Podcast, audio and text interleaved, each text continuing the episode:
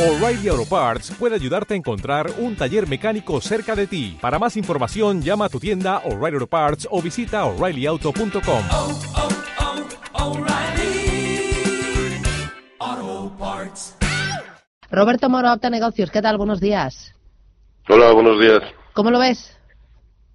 Eh, razonablemente bien. ¿no? Oye, el. IBEX, dime soportes. Bueno, soporte el origen del hueco de hace cuatro jornadas. Estamos hablando de la zona de eh, 9.240.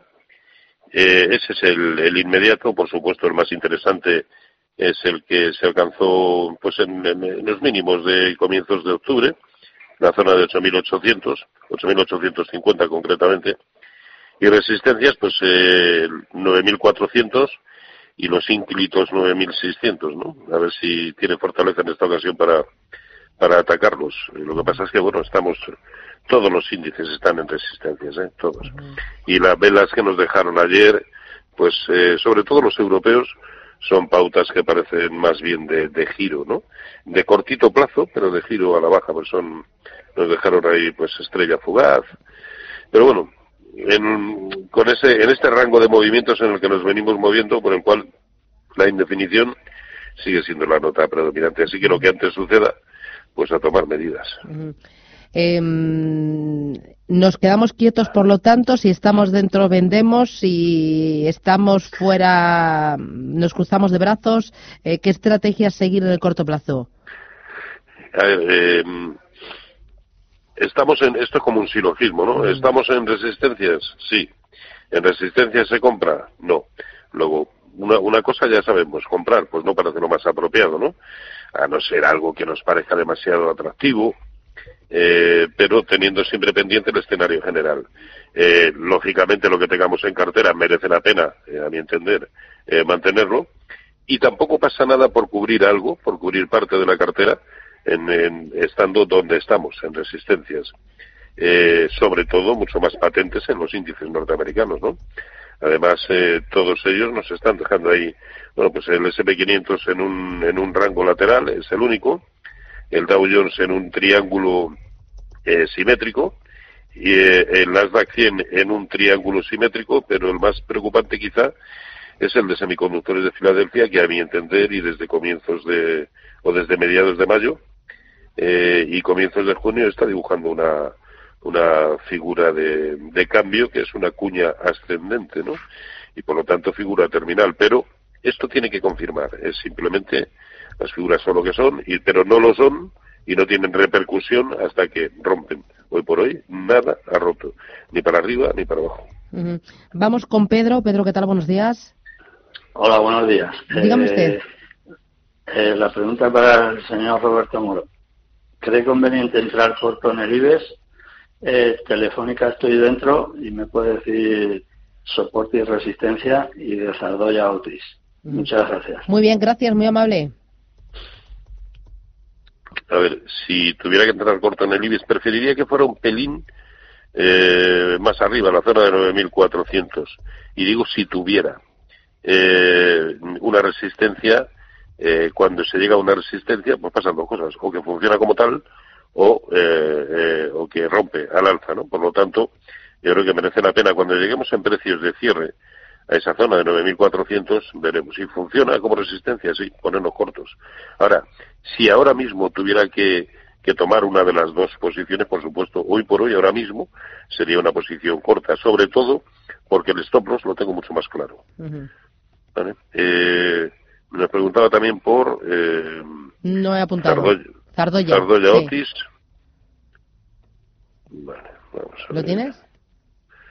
Estamos en ello, que está subiendo un 0,5. Vamos a ver, que no sé por qué este no me lo está cargando. Aquí lo tenemos. A ver, eh, la verdad es que tiene bastante buen aspecto. No sé si la pregunta la, la planteaba porque ya tiene posiciones tomadas o porque lo que quiere es entrar, ¿no? Eh, pero tiene bastante buen aspecto, sobre todo desde que rompió por encima de 6.35. Ahora mismo está lidiando con la media móvil de 200 sesiones y es lo que está dificultando de momento un poco el, el avance del precio. Bueno, eso y el hecho de que eh, ha llegado al 0,5 de lo que fue toda la caída desde 7,35. Pero tiene, eh, eh, si a poco que el mercado se lo permita, sí tiene aspecto de poder continuar eh, como mínimo hasta esa zona de 6,80. Pensemos que lo que nos ha dejado em, abajo ha sido un doble suelo, ¿no? Por lo tanto, todavía tiene o puede perfectamente tener recorrido al alza. ¿Cuándo sería peligroso? Si lo vemos de nuevo por debajo de 6,35. Mm. Porque no solamente es la resistencia que tanto le costó sobrepasar, sino que es el 50% del tremendo velón que nos dejó hace tres o cuatro jornadas. Y en gráfico semanal sería muy feo que cerrara por debajo eh, del 50% de esa vela. Mm. Eh, vamos con notita de voz. Buenos días. Me gustaría que el señor Moro me diera los soportes y resistencias de medio plazo de Solaria. Pablo desde Madrid. Gracias. Solaria Pablo de Madrid, ¿qué me dices? Bueno, es que claro, lo de lo de medio plazo es, es- son términos cada vez más difusos, ¿no? Que es que es un medio plazo, que es un a ver, eh, resistencia, es que la zona por la que ha transitado hace tres jornadas, la zona de 7.10, 7.15, es una tremenda resistencia y no solo de medio, sino de largo plazo. En cuanto a soporte de medio también, la zona de 6.10 es un buen soporte de medio plazo. Muy bien. Eh, vamos con notita de voz o teléfono 915331851. Notita de voz. Eh, buenos días, Luis de Madrid. Desde el respeto, Roberto, ¿no cree que deberíamos dejar la gran bajada que usted lleva pronosticando años para el siglo que viene? Gracias. No. A ver, desde el No, no, sí, respeto. no, no, no, hombre, no, y además como tal lo entiendo, ¿no? Y me parece perfecto. Eh, a ver, yo por mí la dejamos todo el tiempo que haga falta. He dicho en muchas ocasiones que una cosa es eh, el escenario que tengamos en la cabeza y otra lo que nos vaya dictando el mercado. Yo como consecuencia de mis análisis creo que sí, que vamos a tener una corrección brutal. Eh, pero, y hace, hace años, es, incluso sí me atrevía a decir, no, pues yo creo que para el año que viene, no, yo creo que para...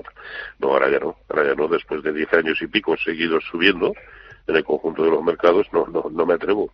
Pero, eh, por mucho que yo tenga ese escenario en la cabeza, animo a quien, a todos quienes que, me escuchan, a que recuerden en el incluso en el cómputo de todo este año alguna vez salvo en alguna ocasión muy muy muy muy puntual de corto plazo alguna vez que yo haya dicho que hay que estar cortos como consecuencia de un escenario de largo plazo no no el escenario es de largo plazo y que para mí es bajista por supuesto y, y no hay nada ahora mismo que me obligue a abandonar ese escenario Vale. ¿Eso implica que desde ya tenemos que estar cortos? Ni muchísimo menos.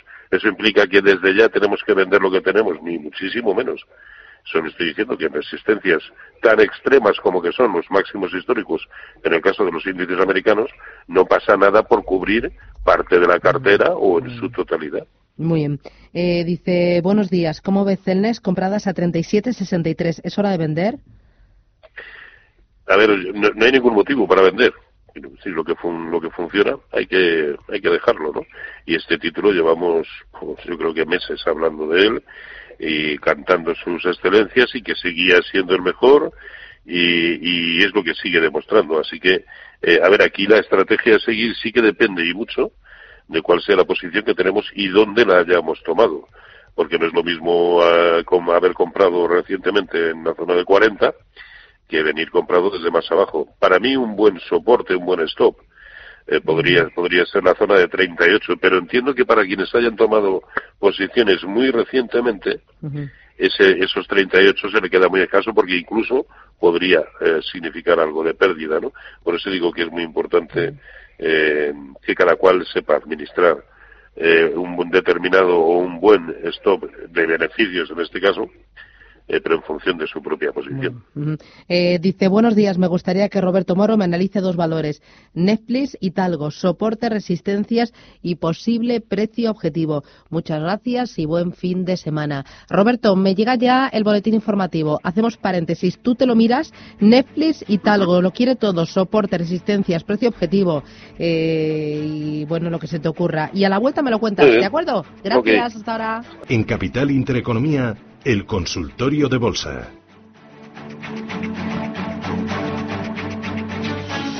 Con Roberto Mora, Opta Negocio. Roberto, ¿sigues ahí? Aquí estamos. Tenías un par de deberes. Uno de ellos era Netflix. Sí, vamos con Netflix, si le parece. Eh, a ver, la verdad es que la, la jornada de ayer fue extraña, ¿no? Porque incluso pese a dejar un hueco al alza, eh, pues la vela que deja no es, no es precisamente bonita, ¿no? Eh, y es más, en precios de cierre a duras penas eh, ha llegado que, que, que se ha cerrado por debajo de lo que era el 0,382% de Fibonacci de toda la caída desde 382. Con lo cual, eh, mm, bueno, pues eh, vamos a ver cómo, cómo transcurren hoy concretamente las cosas la vela que nos deja eh, semanal, pero además nos preguntaba soporte y resistencia. Yo, para mí hay dos soportes claros. El origen del hueco de ayer, la zona de 285, y la zona de 280, en la que también se produjo un hueco, pues también es un soporte interesante. Por lo tanto, esos dos como resistencias. Horizontal tiene una en la zona de 300 eh, con 70, luego 317 y luego 332. Esas son las las resistencias. Y luego nos preguntaba también por eh, Talgo, que ayer cayó un, un 1,40. Eh, a ver, Talgo no, no tiene mal aspecto. El problema es que probablemente se pueda estar frenando, pues se vaya a frenar en también lo que es el 0,618 de Fibonacci de toda la caída desde 6,25 eh, que recordemos eh, además son los máximos pues desde el año 2016 o fueron los máximos desde 2016 y ahí se está frenando y la vela de ayer en principio es bastante fea yo desde luego si tuviera posiciones en Talgo eh, y viendo lo que sucedió ayer al atacar esa resistencia pues a lo mejor eh, no es mala idea vender la mitad de la posición y vincular la otra mitad a que en todo momento permanezca por encima de 5.40, que es también por donde además ahora mismo más o menos circula la media móvil de 200 sesiones. Eh, y, y, luego otra cosa es que fuera capaz de superar los máximos que hemos visto recientemente en 5.65 y ahí sí, su aspecto mejoraría tan sensiblemente como que el siguiente objetivo lo tendría en la zona de 6. Uh -huh. eh, vamos con el siguiente de los oyentes, Francisco Alcalá de Henares, buenos días. ¿Qué hay? Buenos días, Susana. Cuénteme. Vamos a ver si estoy. Vamos a ver si Roberto Moro me saca un poquito y me dice si se puede entrar en Horizon Genomics uh -huh. y, y, en, y en IAG. A ver qué le parece entrar a estas alturas. ¿Vale, ¿Qué dices? Susana? Muy bien, estupendo. Muchas gracias. Uh -huh. Dime, eh, Roberto. A ver, a ver Horizon eh, Genomics, eh, en el aspecto técnico, eh, evidentemente ha mejorado porque venía con una secuencia muy fea desde los 4.40, eh, muy fea, y la secuencia que traía de máximos decrecientes, pues, eh, perdón, de, de, sí, de máximos decrecientes, pues al menos ya ha sido capaz de quebrarla, ¿no? Ahora, ¿cuándo mejorará sensiblemente como para eh, ser eh, capaces o ser capaz de transmitirnos confianza nuevamente? A mi entender, solo por encima de 2.90. Mientras tanto, bastante tiene con lidiar, eh, es decir, se ha enfrentado a la resistencia esa en 2.90 y de momento no ha podido. Eh, por, y por otro lado, volvería a ser relativamente peligroso si perdiera, y sobre todo en el transcurso de la semana que viene, el 50% de la vela que nos dejó anteayer, y estamos hablando por lo tanto de la zona de 2,68. Ese para mí debiera ser el stop de cualquier posición. Ojo, de, de, una posición tomada recientemente, por supuesto, para quienes vengan comprados desde mucho antes, pues no mm. habría que ver desde qué nivel y qué sería lo mejor a, a hacer, ¿no? Mm. Eh, me llegan también WhatsApp al 609-224-716, me llegan tanto escritos como de audio. Eh, voy con alguno escrito que luego se meten los oyentes conmigo. Dice, buenos días, ¿podría analizarme Siemens Gamesa y Gestam? Muy agradecido, un saludo, Eduardo de Madrid. Siemens Gamesa y Gestam. Uh -huh. A ver, vamos con Siemens Gamesa.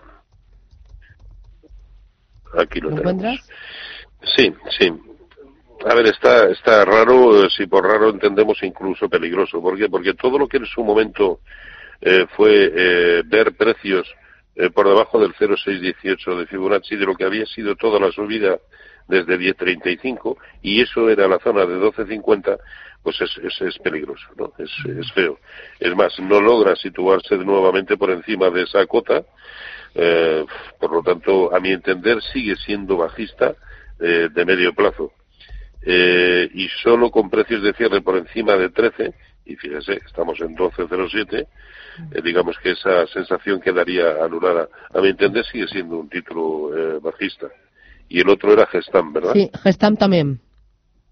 Gestam, que hoy está cayendo algo más de un, de un 2% y que sí, sigue luchando denodadamente eh, por conservar un soporte que además prácticamente sería el último, al menos, bueno, yo tengo aquí datos, no recuerdo cuando salió a cotizar la bolsa, pero probablemente sean mínimos históricos y estamos hablando de la zona de 3,85 en precios de cierre. Si perdiera en precios de cierre 3,85, eh, al menos será que luego ya sabemos que esto hace lo que quiere porque esto es bolsa, ¿no? Pero eh, por debajo de 3,85 pies para que os quiero. Mm. Sí, sí. Eh, Vamos a darle un margen, ujú. 3,80, pero por debajo de ahí. Ujú. muy 10 peligroso. y 16, enseguida hablamos con eh, Ana Rivero de Santander Asset Management, pero antes vamos con otra notita de voz. Hola, buenos días. Les llamo desde Alicante. Quería preguntar por Alantra. Eh, he llegado a tener pérdidas. En este momento estoy prácticamente a la par. ¿La vendo o dejo a ver si efectivamente eh, dicen que es una buena compañía y sube? Gracias. ¿Qué hace con ellas? ¿Vende o aguanta? Yo, eh, es que aquí el, ahora mismo el mayor riesgo que le veo es el del aburrimiento, Porque lleva desde comienzos de agosto moviéndose en precios de cierre entre 13, bueno, en precios de cierre, más concretamente, entre 13,85 y 14,80, es decir, en un rango de un euro. Eh, y ahora está en, en 14.30, creo que absolutamente equidistante de ambos niveles. ¿Ahí qué se hace? Pues aburrirse, que es lo único que, que está haciendo. A ver, eh, está perdiendo coste de oportunidad, digamos que, a mi entender, no demasiado con respecto a lo que está haciendo el mercado, que está lateral. Es verdad que ahora transitando por zonas de resistencias, pero que en el fondo desde abril prácticamente los mercados no se mueven, no hacen, no hacen nada tendencial. Mm, el único riesgo que a mi entender sigue corriendo es el de aburrirse, pero tampoco veo grandes cosas para trasladar ese, esa liquidez, ¿no? Mm, Por lo tanto, pues, pues nada, que, que permanezca. Recuerdo los teléfonos 915331851 609 224 716. Mientras recibo más llamadas, Ana Rivero, Santander Asset Management. ¿Qué tal? Buenos días, Ana. Hola, ¿qué tal, Susana? Buenos días. Bueno, eh, parece que los ánimos están eh, mucho mejor que hace dos, tres semanas. Es el Brexit, sobre todo, lo que está impulsando al mercado, lo que podría darle soporte de aquí a final de año. Es el Brexit que parece, bueno, a ver qué pasa el sábado, pero parece que va ah, con bastante mejor eh, pues, eh, línea que lo que pensábamos. También es el tema de Estados Unidos y China, que a ver si finalmente hay algún tipo de firma eh, de acuerdo eh, el mes que viene. Y luego también son los resultados empresariales, que aunque hoy hemos tenido un profit warning importante, luego en Estados Unidos, por ejemplo, están saliendo mejor de lo esperado y compañías punteras. Y entonces habrá que ver si los resultados empresariales eh, son suficientemente buenos o incluso son mejores de lo que el mercado espera, porque yo creo que es lo que hemos comentado en más ocasiones, que es que nos habíamos ido todos al, al, al otro lado del péndulo, al, negativo, negativo, negativo, y cualquier noticia buena, sobre todo en el frente geopolítico, por pequeña que sea, pues está aliviando esa presión que parecía que teníamos. Mm. Además de eh, el tema del Brexit, el mercado está muy focalizado en tema aranceles y también en resultados empresariales.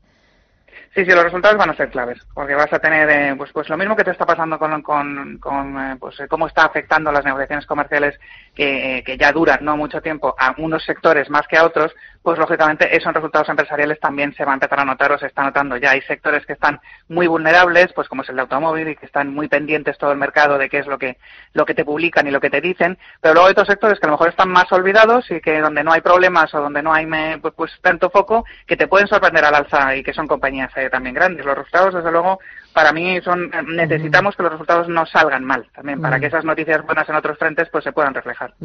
Eh, y otra cosa, aquí en España ahora mismo estamos todos pendientes de esa huelga convocada en Cataluña, esa huelga general de los disturbios durante toda esta semana. Eh, ¿Están mermando el interés comprador por parte de los grandes inversores internacionales? Pues si fíjate dónde tenemos, yo siempre lo mido por la prima de riesgo. Mira dónde tenemos la prima de riesgo, en 64 puntos básicos. O sea, no, no parece que esto nadie fuera de nuestras fronteras le esté eh, suponiendo unas dudas respecto a la solvencia de España o respecto a- al escenario macroeconómico español, pero sí que es verdad que al inversor local, a nosotros los que estamos aquí, bueno, pues te, te retrae un poco a la hora de invertir, ¿no? Y probablemente pues lo que son los flujos de, de inversor local hacia, hacia eh, el IBEX o hacia las compañías locales, pues estén eh, un poco más retraídos estos días. Pero desde luego, mientras tengamos la prima de riesgo donde la tenemos, hay que olvidarse de que España sea un riesgo adicional para ninguna, para ningún inversor in- in- internacional, ni mucho menos. Muy bien. Pues eh, Ana Rivero, Santander Management, gracias por esta visión y veremos cómo se da la semana que viene. Gracias. Gracias. Adiós, un abrazo. Recuerdo 915331851. Me llegan mensajes a través del WhatsApp, mensajes de texto escrito. La verdad es que esto es una auténtica avalancha.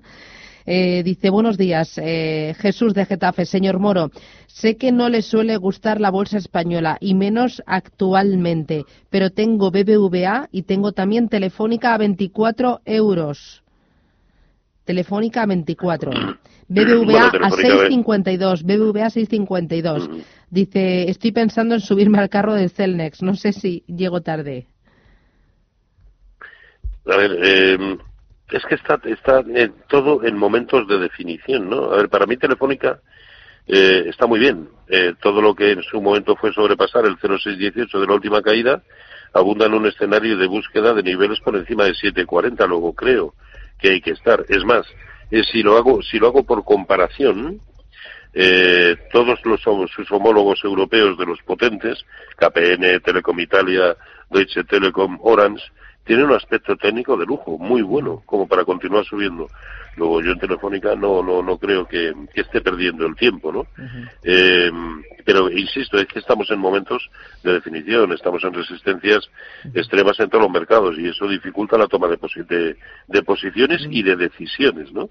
Eh, en el caso de BBVA, pues a ver, eh, el índice sectorial bancario europeo eh, ya ha alcanzado en máximos intradiarios de ayer el 0,618% de Fibonacci, que era la zona de 93,50 de lo que fue la última caída. Pero claro, nos, nos cabe la duda de si eso es todo lo que tenía que hacer o si simplemente ha alcanzado ese nivel, eh, se toma un respiro para continuar subiendo. Yo en BBVA pues no estaría muy muy tranquilo, desde luego, en el momento actual. Es más, en el mercado español, probablemente el que más me guste, pero aún así no lo compraría, sea Bank Inter. Eh, Uno que tenía muy buen aspecto hasta ayer era Santander, pero el movimiento de ayer, pues lógicamente lo descabala. Es que estamos hablando de un sector, el bancario, que prácticamente se está comportando pues como, como, como auténticos chicharros, todos ellos, y con una volatilidad extrema que hoy te suben un 6 y mañana te bajan un 8 y, y cosas de estas. Vamos a por la última. Manuel, ¿qué tal? Buenos días. Hola, buenos días. Dígame. Eh, eh, a ver, el señor Moro, eh, atendiendo a su, eh, a su modo de, de ver las cosas, eh, su radicalidad y esa cosa. eh, Radicalidad, vale. Sí, desde un principio le vengo escuchando y veo que él tiene las cosas claras en cuanto a, no es que sea pesimista, simplemente es que él ve las cosas de esa manera y no creo que vaya demasiado descamino. En principio, me gustaría que me dijera sus sentimientos acerca del valor este de IAG que vengo observando desde hace mucho tiempo. La tengo compradas a la media a, uno, a unos 6 o, a- o- o algo así. Eh, él dice que es mejor mantener si está dentro. En principio, ¿cómo ve el IAG y quizás alguna resistencia que tenga por ahí? Muy bien. Pues gracias, muy amable. Gracias. Rápido, Roberto, ¿cómo ves IAG? Radical, Bueno, te llamas está radical, ¿eh? sí. Eh, está luchando con los 5.95, para mí esa es la clave. Si es capaz de superarla y de mantenerse un pelín por encima, la verdad es que técnicamente eh, solo tiene un objetivo que son los 6.85, es decir, eh, una auténtica barbaridad el, el movimiento que puede hacer. Claro, lógicamente le tiene que acompañar el mercado, le tiene que dejar el mercado. Yo con esa posición que prácticamente la tiene a precio, eh, pues a lo mejor en el momento actual que, insisto, está luchando con una resistencia, pues yo vendería la mitad. Si se pone por encima de 6,05, volvería a añadir esa mitad que me he quitado. Puede ser una buena táctica. Muy bien. Eh, Roberto, para terminar, en el mercado americano, dime niveles y dos, tres valores para picotear o para, para tenerlos en el radar al menos la semana que viene. Sí, no, valores, valores eh, no. porque no, porque no veo ninguno, la verdad. Eh, los que me verían gustando, eh, que era por ejemplo Apple eh, o Walmart, pues Apple eh, ha tenido una corrección que me hace dudar del siguiente movimiento. Y por otro lado, pues no sé si es simplemente el, el, adelantado a un movimiento generalizado o ha sido simplemente el divergente, ha roto sus máximos históricos para volver a caer. No lo sé. Eh, por eso digo que prefiero comprobarlo. En cuanto a, en cuanto a niveles, en, aquí sí que están claros. Por ejemplo, si nos circunscribimos al SP500, la zona de 3.030, que son los máximos históricos, y soportazo en la zona de 2.800.